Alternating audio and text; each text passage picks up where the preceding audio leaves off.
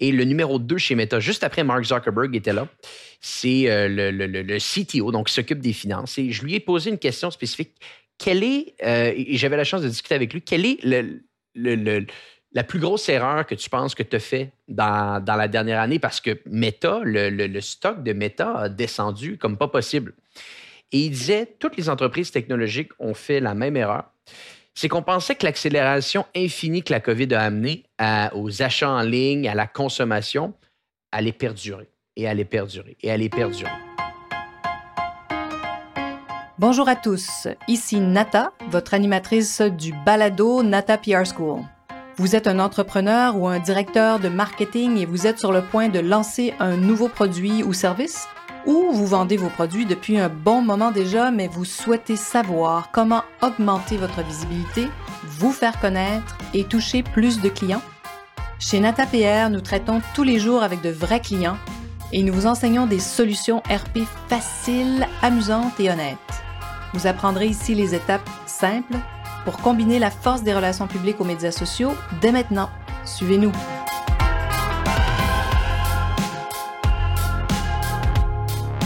Bonjour et bienvenue à ce 125e épisode du balado du podcast Nata PR School. Aujourd'hui, j'ai l'immense plaisir de recevoir Antoine Gagné. Antoine, ah, c'est un entrepreneur euh, en série peut-être, euh, ou un entrepreneur vraiment qui a débuté très jeune sa carrière. Il a lancé J7 Media, qui était au tout début Jour 7 Communication, même aujourd'hui on les trouve sous, sous J7 Média en 2012. Il est un expert vraiment des médias sociaux et du web. Si vous avez des questions, c'est la personne à consulter. Et depuis 2017, son agence se consacre vraiment à 100% entièrement à la publicité sur Facebook. Et cette spécialisation a permis à J7 Media de gérer au-delà de 30 millions de, dollars de publicité sur Facebook.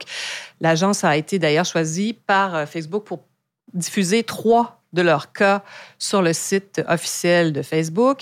Et en 2018, ça c'est vraiment intéressant, J7 Media a reçu, si on veut, une certification, hein, le badge Facebook euh, Marketing Partner, qu'on pourrait dire aussi aujourd'hui Meta Business Partner, euh, et qui les classe parmi vraiment les premières agences au monde à obtenir cette certification. Alors c'est tout un exploit.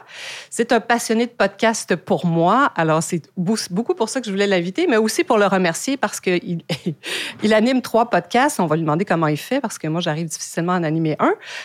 il y a un podcast qui s'appelle Hypercroissance, qui est un podcast vraiment sur l'entrepreneuriat, où j'ai d'ailleurs été invitée, si vous voulez voir l'épisode 58, euh, où euh, c'est comme ça que j'ai découvert Antoine. J'ai été son invité. Euh, et bon, il y a d'autres. Le deuxième podcast, il y en a un qui s'appelle Social Selling, pour ceux qui sont intéressés par la publicité sur Facebook de manière très spécifique. Et il y en a un troisième, donc, qui s'appelle Commerce, Commerce Elite ou Commerce Elite. voilà. Alors, merci d'avoir accepté mon invitation, Antoine. Ça fait plaisir, Nathalie. Toujours un plaisir de discuter avec toi. Ah, ben, partagé. Alors, je pose toujours la même question à mes invités parce que ça me permet, en même temps que mes auditeurs, de découvrir un peu plus d'autres aspects dont on discute rarement. Alors, qui est Antoine Gagné? Oui, qui est Antoine Gagné? C'est une très belle question, une très bonne question. Euh, clairement, je dirais un un passionné, euh, peut-être un passionné plus spécifiquement du monde des affaires. Euh, comme tu l'as mentionné, Nathalie, ça fait depuis 2012 maintenant euh, que j'ai lancé l'organisation J7 Media, qui à l'époque se nommait Jour 7 Communication. J'étais pas tellement vieux à ce moment-là. J'avais euh, j'avais 18 ans. J'avais eu quelques expériences également entrepreneuriales un petit peu avant ça, euh, où est-ce que j'organisais des événements dans des discothèques de la ville de Québec, euh, malgré que je n'étais pas encore majeur. Donc ça, faut pas le dire à mes, à mes clients de l'époque. Mais bon, ça m'a donné un premier goût de l'entrepreneuriat un premier goût du marketing parce qu'à ce moment-là, mon, mon travail était d'amener des gens dans ces différentes discothèques en utilisant, et c'est ce que je faisais, j'utilisais les médias sociaux pour amener des gens à mes événements. Et euh, par la force des choses, je me suis rendu compte que peut-être cette expertise-là pouvait aider certains autres, euh, certaines autres entreprises. Et d'où la création par la suite de Jour 7 Communication, qui, comme tu l'as mentionné, en 2017, s'est, euh, transformée en une organisation qui est passée de gestion de médias sociaux de 2012 à 2017 à vraiment une organisation spécialisée dans de la performance avec la publicité Facebook. Et une organisation qui a quand même bien grandi. On est une quarantaine euh, de collaborateurs au moment où on se parle aujourd'hui. Et parallèlement à ça, en 2022, j'ai également lancé d'autres organisations, une autre agence qui se nomme Pure Commerce. Donc, Pure Commerce, c'est une agence 100% spécialisée en commerce électronique. Encore une fois, une agence de performance, de croissance, mais très euh, orientée commerce électronique. Et j'ai fait également l'acquisition, euh, deux acquisitions cette année d'ailleurs. Une acquisition qu'on a faite partielle d'une agence de publicité Google qu'on a intégrée à notre groupe et une boutique en ligne qu'on a fait l'acquisition euh, également. Donc, plusieurs organisations, plusieurs podcasts également. Donc, euh, on est rendu quasiment qu'on a un podcast qu'on sort à tous les jours. Donc, D'où l'idée d'un passionné du monde des affaires, un passionné en général, un passionné du monde des, des, balados également. Ah, wow. Et la boutique, euh, vous vendez quoi sur cette boutique en ligne? On vend des accessoires pour la maison, spécifiquement des lampes, euh, des, euh, des ustensiles de table, bref, plusieurs trucs pour la maison. On pourrait appeler ça des biens de commodité. Et ce qui est intéressant avec cette boutique-là, c'est qu'on s'en sert pour tester des choses et également expliquer à nos clients qu'on est capable d'être un prestataire de services, certes, mais également de se mettre dans leur peau et d'être un propriétaire de boutique en ligne. Donc, ça nous donne vraiment la vision des deux côtés. Euh, puis également, c'est un plaisir pour nous. Et on s'est donné le défi de tout documenter à l'intérieur d'un podcast. Donc, dans Commerce Elite, un épisode par mois, on documente ce qu'on a, ce a fait dans les derniers mois, où est-ce qu'on dit tous les chiffres, les ventes, les échecs, les coûts, les bons coups. Euh, donc, on se dit qu'en documentant l'exercice, peut-être que dans quelques années, on va arriver euh, à regarder ça avec un peu de recul puis se dire qu'on a, qu'on a fait un, sacré beau projet. C'est tellement une bonne idée parce qu'évidemment, on le sait, depuis euh, la pandémie, hein, depuis 2020, euh, l'obsession du web a, explosé partout. Nous aussi, on le voit à l'agence chez nos clients, comment le web est devenu très important, et même du côté média, mais c'est pas le sujet d'aujourd'hui, mais c'est vraiment intéressant ce que tu racontes. Et puis, ben, je voulais quand même qu'on parle du podcast. Mais là, si vous êtes rendu à en publier un par jour, j'imagine qu'il y a quelques avantages. Un, un par jour de semaine. Un par jour de semaine. Un par jour de semaine. Ben, ça fait cinq par semaine, c'est quand même euh, c'est énorme. Et qu'est-ce que ça, a apporté à, J7 Media? Est-ce que. Euh, ouais. C'est quoi les avantages du podcast? Ah ben c'est clair qu'aujourd'hui, il y a beaucoup d'avantages, mais c'était peut-être pas aussi clair à l'époque. Euh, et je dis à l'époque, le premier podcast qu'on a vraiment lancé, puis ça c'est assez intéressant, c'est que le podcast Hypercroissance, qui est le, le, premier des trois qui a été lancé, a été lancé en 2018 avec un de mes collègues à l'époque qui qui, lui, m'avait vendu l'idée on doit faire du podcast, c'est une bonne idée. Moi, je n'étais pas tellement vendu, mais bon, il a lancé le projet. Et bon, par la force des choses, après quelques mois, on a pris des chemins différents dans nos carrières. Donc, je me retrouvais avec un podcast vacant. Euh, on avait huit épisodes, un beau branding, un beau logo. Puis je me suis dit, pourquoi pas reprendre le podcast? Et je l'ai repris, mais pour tous les gens qui nous écoutent, et Nathalie, t'en sais sûrement quelque chose, un podcast, tout est question de constance. Et euh, au départ, euh, je faisais le podcast une fois par mois. Et une fois par mois, c'est très, très difficile d'aller chercher une clientèle qui te suit. Et il y a un bon ami à moi qui s'appelle Marco Bernard, qui se spécialise vraiment dans le domaine des podcasting, qui m'avait dit, Antoine, penses-tu vraiment que les gens vont s'abonner à un podcast qui sort une fois par mois. Et ça m'avait marqué l'esprit parce que je me suis rendu compte à ce moment-là que si tu n'es pas capable de mettre de la constance dans ce que tu fais, surtout au niveau du podcasting, tu ne vas jamais arriver à quelque chose. Donc, euh, finalement, j'ai pris le taureau par les cornes et après un an, je l'ai amené une fois par semaine. Et tranquillement, Hypercroissance, comme tu l'as mentionné en introduction, Nathalie, c'est un podcast à faire. Nous, on n'est pas une organisation qui aide les entreprises à être meilleures en business. On pourrait dire ça comme ça. On est une entreprise de marketing. Mais tout de même, ça nous donnait une belle visibilité au niveau de chefs d'entreprise qui écoutaient ces, ces émissions-là, qui écoutaient les podcasts. Et là, on s'est dit, pourquoi pas essayer de répliquer l'exercice, mais cette fois-ci en démontrant notre expertise sous un podcast de publicité Facebook. Donc, on a lancé Social Selling. Et là, en mixant les deux, on s'est rendu compte de quelque chose d'assez exceptionnel. C'est-à-dire, d'un côté, on avait le chef d'entreprise qui écoutait notre podcast, et de l'autre côté, tu avais le responsable marketing de la même entreprise qui écoutait le podcast. Donc, il y avait comme un, canal intéressant qui se créait parce qu'on était capable de parler en temps, réel à nos deux personnes quasiment au même moment. Et là, on s'est dit, ah, c'est intéressant. Et quel est notre troisième persona, nous, en tant qu'organisation? Notre troisième persona, au-delà du propriétaire d'entreprise, de l'acheteur média, c'est le directeur marketing d'une boutique en ligne. Donc, on s'est dit, pourquoi pas lancer un troisième podcast qui, cette fois-ci, pourrait parler au directeur marketing de la boutique en ligne. Et là, en ayant ces trois podcasts-là qui travaillent beaucoup comme des actifs médias, on est capable littéralement chaque semaine de parler à nos trois personas en temps réel. Et par la suite, des fois, la personne qui écoute Hypercroissance peut envoyer hypercroissance à la personne qui écoute social selling et ainsi de suite. Et de cette manière-là, on parle constamment à notre clientèle et je, je pourrais dire qu'en date d'aujourd'hui, 90 à 100% de notre acquisition de clients passe par le podcast euh, de, de, manière directe ou indirecte. Donc, ça a énormément d'impact sur notre entreprise et je te dirais même que ça serait dangereux au moment où on se parle si on arrêtait de le faire. Ah oui, parce que c'est là où comme ça qu'on vous trouve aussi. Hein. Mais il y a la ah magie derrière tout ça aussi qui s'appelle le référencement. Euh, bon, on n'en parlera pas en long et en large, mais moi, c'est ce que j'ai découvert avec le podcast. Puis je disais à mon, à, mon, producteur de podcast qui s'appelle Francis Parent-Valiquette, que je salue. Euh, je lui disais, mais je vais t'expliquer comment vendre ton podcast aux prochaines personnes parce que quand tu comprends ce que ça peut apporter, euh, nous, après à peine quelques. Oh, moi, j'en fais un par semaine en français et en anglais. Donc, au fait, c'est comme si j'en fais faisait deux, dans le fond. Bien sûr. Et on est publié sur plusieurs plateformes. C'est comme un blog audio, hein, si vous avez une idée un peu du blog. Euh, c'est un peu le même genre de travail avec une partie audio. Et maintenant, même, on ajoute la vidéo, bien sûr, avec les studios virtuels et tout ça. Fait que ça donne euh, une visibilité. Et bien, bon, puis, euh, Google, les algorithmes aiment beaucoup quand on publie régulièrement. Tu as parfaitement raison. Et moi, j'ai vu cette magie-là. c'est la même chose pour nous. Moi, c'est devenu un incontournable. donc, ça fait partie de... C'est comme si j'allais au gym. Hein. Je vais au gym du podcast. c'est important, ça fonctionne. Christian. Ça fonctionne, sachez-le. Puis des fois, ça, c'est, je vous dirais que les premiers épisodes, des fois, on est intimidé. On a l'impression, moi, j'ai écrit, j'ai fait un podcast d'ailleurs sur parler à son ordinateur parce que quand on est tout seul, c'est ce qu'on fait. Mais euh, c'est fabuleux ce que, ce que ça fait. Hein? Puis on devient meilleur avec les, ben avec les podcasts, c'est sûr. Puis c'est ça, les médias sociaux. Hein? C'est, on peut vraiment se lancer. Puis on n'a pas besoin d'être, d'être un expert le jour du lancement. Le jour 1, on le devient avec, euh, en progressant à la vitesse qu'on, qu'on, qu'on se donne. C'est vraiment intéressant. Ah, wow. Et donc, trois podcasts. c'est quelque chose, ça, mes Oui, trois podcasts. Maintenant, en gros, euh, Hypercroissance sort le lundi et le jeudi. Euh, Commercialite sort le mardi et Social Selling sort le mercredi et le vendredi. donc, ça fait vraiment un podcast à tous les jours. Ah! Ben, on va pas trop s'attarder sur le podcast parce que c'est pas tout le monde qui a envie de lancer un podcast, mais je sais que nous, on parle bien sûr de relations euh, publiques dans, nos podcasts, puis la partie web est très importante aussi. Euh, et je voulais donc t'entendre euh, sur, justement le web en 2023, parce que pour ceux qui écouteront cet épisode, on approche, pas on approche, nous sommes en 2023. Et est-ce qu'il y a des, choses que tu vois poindre? Parce que, bon, on a, beaucoup parlé de, des changements d'algorithme aussi dans Facebook et tout ça. Qu'est-ce que, est-ce que des tendances que, que vous voyez poindre à l'horizon? Oui. Ben, un des plus gros défis qu'il y a eu pour les gens qui sont dans du marketing numérique euh, depuis, je dirais, avril 2021. Je dis avril 2021 parce qu'à ce moment-là, il y a eu une grosse annonce qui avait été faite par Apple euh, qui se nomme le ATT, ce qu'on appelle le App Tracking Transparency, qui du jour au lendemain euh, enlevait la possibilité aux annonceurs d'en savoir beaucoup sur la performance de leur campagne. On perdait de la traçabilité, on perdait de l'information et ça devenait difficile.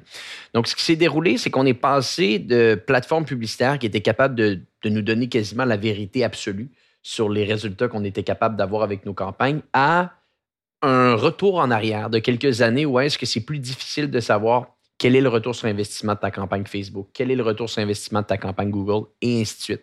Donc, depuis un, ça s'est quand même amélioré depuis. Là. Il y a eu un gros, euh, euh, un gros chamboulement, je dirais, les premiers mois de avril jusqu'à la fin 2021. 2022, ça s'est amélioré. Mais tout de même, on est dans un environnement maintenant où est-ce que de je dirais, de segmenter à 100% les retours sur investissement qu'on est capable d'avoir de chacune de nos plateformes devient compliqué. Devient compliqué de plus en plus qu'on voit avec nos clients, avec les entreprises qu'on possède, avec ce qu'on entend également dans l'industrie, c'est qu'on se doit de retourner à des euh, concepts un petit peu plus fondamentaux, c'est-à-dire des investissements marketing qui vont nous amener un retour sur investissement, mais qu'on ne sera pas capable d'être d'identifier exactement quelle plateforme nous a amené quoi. Donc, je pense que pour n'importe quelle personne qui nous écoute aujourd'hui, si on essaie de rester très, pardonnez-moi l'anglicisme, high level dans, dans le marketing numérique, ce qui est important, c'est d'avoir des métriques qui nous prouvent si certaines de nos publicités sont fonctionnelles, mais de ne pas virer fou sur le retour sur investissement exact de chacune des publicités parce que ces informations-là qui étaient donc incroyables à avoir dans le passé sont plus difficiles à trouver maintenant à cause de ces différents euh, enjeux de, euh, de privatisation des données qui s'est déroulé depuis un an et demi. Donc ça, c'est un des premiers points, je pense, qui est vraiment en train de se dérouler.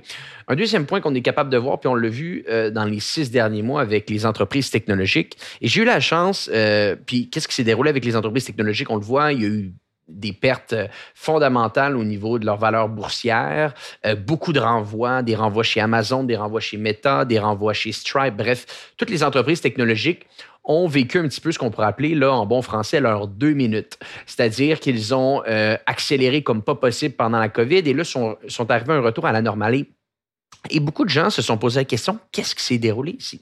Qu'est-ce qui s'est déroulé ici? Et il y a environ quelques mois de ça, j'ai eu la chance d'être invité à une conférence à San Francisco de, que Meta donnait. Et le numéro 2 chez Meta, juste après Mark Zuckerberg était là, c'est euh, le, le, le, CTO, donc s'occupe des finances. Et je lui ai posé une question spécifique.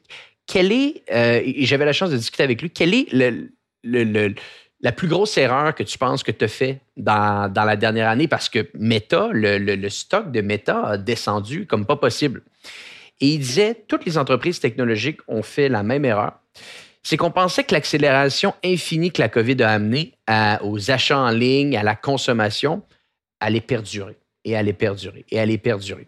Donc, globalement, pour n'importe qui qui nous écoute aujourd'hui, sachez que ça n'a pas perduré. On est retourné à un retour à un petit peu plus comme 2019, mais un peu plus en avant. On va dire ça comme ça. C'est-à-dire que l'accélération incroyable, elle, a, elle, elle a arrêté. Est-ce que tu penses que c'est parce que les gens sont retournés dans les magasins? Il faut, faut le dire aussi, hein? il n'y avait pas de magasin d'ouvert. Alors, ben là, les gens ont peut-être eu envie de retourner euh, tester et voir les, produits. Les en... expériences. Les expériences. Les, expériences aussi, c'est-à-dire on a été privé de voyage pendant deux ans. Donc, au final, notre, euh, nos achats qu'on faisait en ligne parce qu'on avait du capital à notre disposition, qu'on se faisait donner par le gouvernement, soyons honnêtes, on les achetait sur des produits qui, au final, n'avaient peut-être pas tellement de valeur à court terme, mais qu'on achetait en ligne.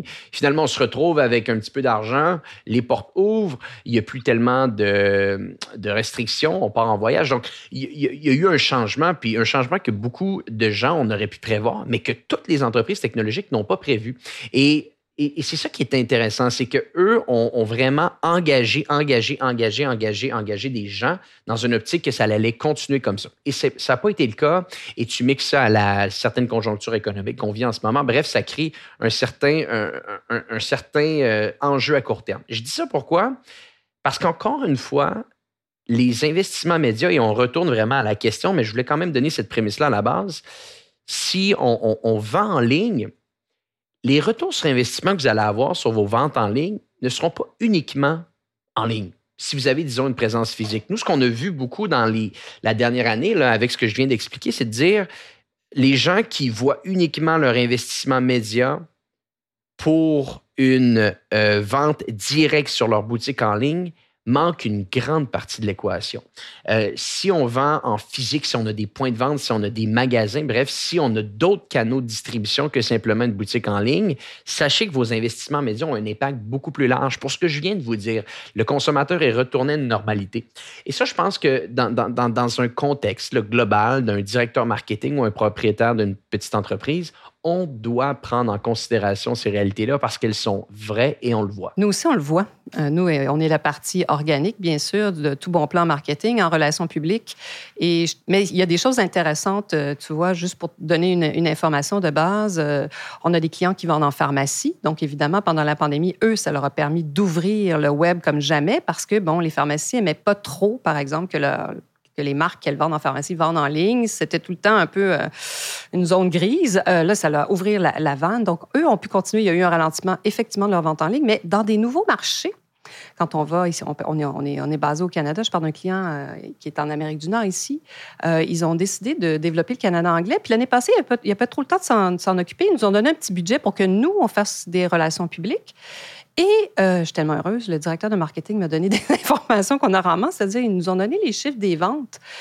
Puis avec peu de choses, c'est ça qui est intéressant. C'est que quand tu n'as pas, par exemple, de point de vente dans un marché, là, je, trouve que le marketing en, ligne aussi est encore plus, plus intéressant ou les RP combinés parce que là, tu vois, tu peux voir les ventes que tu fais dans un marché ciblé. Après, bon, ben, si tu veux ensuite aller chercher des partenaires, tu, tu développes quand même un public. Mais c'est vrai que dans des marchés où ils ont des points de vente, on l'a vu aussi, c'est vraiment intéressant ça. Ben oui. Ouais. Et la boutique en ligne, euh, qu'est-ce que vous allez euh, en faire un jour quand ça va être un grand succès? Est-ce que vous avez des objectifs de. ben, écoute, c'est des questions intéressantes. C'est que en étant un maniaque un peu du monde des affaires, là, comme je te disais en introduction, c'est beaucoup le. c'est quelque chose qui me joue un petit peu dans la tête en ce moment de me dire, avec tout, toute l'intelligence un petit peu que mon équipe a, a à travers le temps en travaillant sur des clients, en ayant des connaissances dans le marché, puis en faisant ce travail-là pour nos clients, euh, pourquoi on ne pourrait pas être le client également, nous aussi? Donc, on est en discussion en ce moment pour acheter d'autres boutiques en ligne, euh, continuer à faire l'exercice, puis voir peut-être est-ce que ça va être une ligne d'affaires qui va grandir plus vite que les autres. Donc, ça, c'est une réflexion qu'on a. Euh, peut-être que quand on va atteindre un certain, un certain chiffre, on va pouvoir vendre ces boutiques-là, on ne le sait pas, mais clairement, c'est dans la vision du groupe euh, d'aller acheter plus d'organisations comme ça et de les incuber, on pourrait dire ça, de cette manière à l'intérieur même de, de notre expertise en interne. Puis euh, avez-vous envie de vous matérialiser en, physique, en brick and mortar, comme on dit en bon français, en boutique physique? Ah, écoute, peut-être, hein? Comme on a dit, euh, clairement, il y a l'air d'avoir des choses qui, changent un petit peu dans, les achats. On va commencer petit, mais petit train va loin, qui sait? Eh bien, écoute, je sais pas si tu te rappelles, mais notre spécialité, nous, c'est le produit de consommation. Alors, si jamais euh, tu as envie qu'on ait une conversation sur ce qu'on pourrait faire, je pense qu'on pourrait peut-être vous faire des choses ensemble qui pourraient être très intéressantes. Puis ça m'intéresserait peut-être d'explorer des choses avec toi. Ah, c'est intéressant. Euh, Là, je ne te demanderai pas, euh, est-ce que vous avez d'autres bonnes pratiques? Parce que tu nous as quand même dit beaucoup de choses avec le podcast, qui est comme votre outil, euh, votre publicité numéro un. Euh, est-ce que vous avez d'autres bonnes pratiques aussi sur le web ou ailleurs, peut-être? Ben, je pense qu'un des points également pour, qui peut être intéressant de, mentionner, qui, qui, fait écho un petit peu au podcast, c'est qu'il ne faut pas non plus attendre que les gens viennent à nous trop. Euh, nous, on a été un petit peu, euh, je dirais, large dans les dernières années. On n'avait pas d'équipe de vente. On, attendait que les clients viennent à nous, puis ça nous a donné euh, une certaine croissance jusqu'à temps que m'amener qu'on se fasse brasser un petit peu par des gens qui nous disent pourquoi vous essayez pas d'aller cogner davantage à des portes? Et je pense que pour les gens qui nous écoutent aujourd'hui, une des très belles leçons que, vous, que moi j'ai eues qui pourrait peut-être aider certains, c'est l'impact de bâtir une communauté comme tu le fais, Nathalie, avec ton podcast, comme je le fais avec mon podcast, d'avoir des gens qui nous écoutent, d'avoir du contenu qui circule, euh, ça fait en sorte que les gens vous connaissent. Ça fait en sorte que les gens vous connaissent. Et par la suite, si vous mixez ça à des initiatives de développement d'affaires, vous mettez des gens qui vont aller contacter des entreprises, vous allez être surpris des résultats. Et nous, c'est ce qui s'est déroulé, c'est qu'on ne croyait pas nécessairement tellement à la prospection. On disait, ben voyons, c'est donc bien vieux, ça, on fait plus ça, nous autres, de la prospection. On a commencé à le faire cette année, on a été agréablement surpris parce que la majeure partie des entreprises nous disaient, ah, ben j'écoute ce que vous faites, je vous connais, je vais prendre l'entretien avec vous. Puis nous autres, on se dit, mais pourquoi vous n'avez pas euh, simplement rempli un formulaire sur notre site web? Ça aurait été donc plus simple.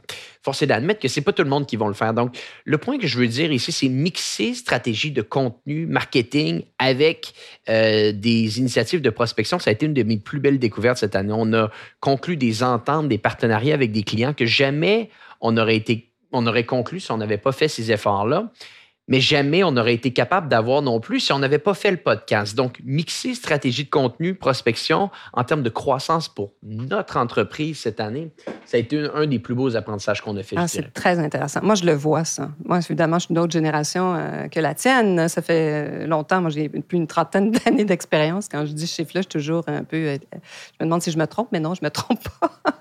Et euh, donc, tu sais, moi, moi, je connais ça. Moi, j'ai découvert, j'ai fait le, chemin contraire que tu as fait. Fait qu'une fois, tu vois, on a connu ça, nous aussi, pendant la pandémie, avec le podcast, on est devenu complet. On était complet à l'agence. Et puis des, des, entreprises internationales. Pour nous, ce qui est très intéressant, c'est ça, c'est que les gens nous trouvent maintenant très facilement. Euh, mais c'est sûr que tu as parfaitement raison. Il y a encore des dirigeants euh, qui sont encore plus d'une autre génération que la mienne, au-dessus de la mienne, qui ont pas, ils vont pas le faire, ça. C'est remplir un formulaire en ligne. C'est intéressant, mais tu vois, puis ils ont commencé à, quand même à écouter des podcasts. C'est vraiment fascinant. Alors donc, c'est ça quand on se dit tout le temps, euh, j'ai un associé, moi, David Tremblay, qui est basé à Toronto. Il s'occupe de nos équipes américaines puis celles de Toronto, anglophones. Puis je dis tout le temps qu'on est le meilleur de deux mondes parce que lui, c'est un, il fait partie de la génération des milléniaux. Et moi, je fais partie de la génération X. Donc, ça, je dis tout le temps, on est meilleur des deux mondes parce qu'on fait ça, nous. On combine, des fois, je fais, mais tu sais, autrefois, au temps jadis, on, faisait, on faisait des rencontres one-on-one avec les clients, mais on a, on a fait une version, évidemment, web de ça, on a adapté ça. On a développé plein d'affaires, mais parfois, on combine des choses que euh, les, les, nouvelles agences connaissent même pas qu'on faisait euh, avant. Euh, puis, bon, ben, à la fin de la journée, on est, nous sommes des humains. Hein. Les humains aiment qu'on les contacte directement aussi. C'est comment développer des relations. En plus, nous, on s'appelle, on fait des relations publiques, t'imagines? Alors, mais moi, oui. Puis moi, j'en fais une fois de temps en temps toujours ce qu'on appelle, ce qu'on appelait avant du cold call. du, de l'appel froid en, mauvais, en mauvaise traduction du démarchage. Puis des fois, tu as raison, ça fonctionne. Je l'ai fait euh, il n'y a pas longtemps. Euh, je, lisais un article justement sur une jeune, entreprise qui a explosé euh, en, pendant la pandémie avec un concept vraiment intéressant. Puis je les ai, j'ai envoyé un, message à travers LinkedIn, puis elle m'a répondu. Puis on a eu déjà, on va leur faire une offre de service. Mais bon, je voyais où elle était rendue. Fait que maintenant, je sais quoi écrire. Je, je vends je fais pas un pitch de vente pareil à tout le monde, n'est-ce pas? Fait que j'avais écrit un message très personnel, puis elle m'a répondu. Puis euh, je l'avais remercié. Elle me disait ah, ben, Je réponds rarement. Euh, votre message m'a vraiment. Euh, vous étiez en plein, en plein dans la cible. Donc, toi, puis toi, tu as ça aussi. Fait que, si tu as des bonnes équipes de vente aussi qui savent comment faire ça, ah, c'est intéressant. Et tu mixes ça avec du marketing, de, contenu, ça peut être très explosif. Wow, fabuleux. écoute, on pourrait se parler pendant des heures, mais je sais que tu as un horaire très chargé. Et si, donc, en terminant, qu'est-ce qu'on te souhaite pour 2023, Antoine Gagné? qu'est-ce qu'on me souhaite? Ben, de la santé. Ben, de la santé d'un, je pense qu'avec la santé, c'est souvent euh, on, est, capable d'accomplir euh, d'accomplir à peu près ce qu'on veut. Donc, clairement, de la santé. Euh, de la santé également pour ma famille, mes équipes. Puis, en toute honnêteté, j'en demanderai pas plus. Je pense que le reste devrait, devrait suivre derrière si tout le monde est en santé. Donc, euh, c'est ce que je demande et c'est ce que je te souhaite également. Oui, euh, merci. Nathalie, à toi et toutes tes équipes et ta famille. Oui. Et puis juste peut-être pour les gens qui sont curieux, euh, quel type de clients peuvent s'adresser à vous?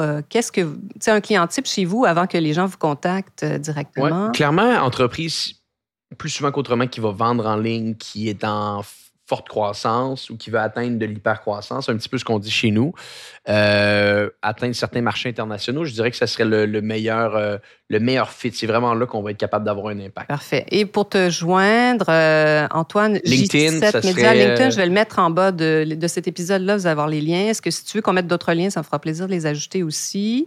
J7 mm-hmm. Média, bien sûr. Est-ce que tu veux que je mette les trois, les trois liens de podcast? les, les nos, nos, différents podcasts, podcast hypercroissance, commercialite, social selling et personnellement, je dirais le meilleur endroit pour me contacter, c'est LinkedIn. LinkedIn? Fantastique. Qu'est-ce que tu penses de LinkedIn en terminant? je suis curieuse. Ah, c'est un outil incroyable. Ah oui, hein? C'est-à-dire, euh, ben, pour plusieurs aspects, on parlait de démarchage, de prospection, on utilise beaucoup LinkedIn pour le faire. Euh, du contenu pour faire découvrir des podcasts ah hein. incroyables. Eh, je vais, ah, je t'inviter pour qu'on parle de ça. Je vais Je suis un accro de LinkedIn. moi, je l'utilise ah continuellement au niveau personnel, entreprise, donc euh, j'adore. Ah, écoute, je te réinviterai. On parlera de LinkedIn euh, la prochaine fois. Et merci beaucoup. Alors, ben, j'espère que cette petite pause de relations publiques euh, vous a inspiré, vous donne des idées, vous donne envie de contacter Antoine Gagné de J7 Média ou de me contacter aussi si vous voulez savoir. Parce que nous, on est très performants. Je dis toujours, quand vous combinez, combinez les, vos relations médias avec le marketing numérique, avec vos médias sociaux, c'est très puissant, vraiment. Euh, ben, merci beaucoup. Et puis, ben, la, bonne chance dans la suite des choses. Merci beaucoup. Vous êtes curieux et souhaitez en savoir plus sur comment implanter des stratégies de relations publiques? Rendez-vous sur natapierre.com et inscrivez-vous sur notre liste. Vous recevrez le modèle NataPR pour créer une campagne RP réussie. Et si vous souhaitez devenir client, contactez-nous à nata.natapierre.com. Nous attendons vos commentaires. À la semaine prochaine!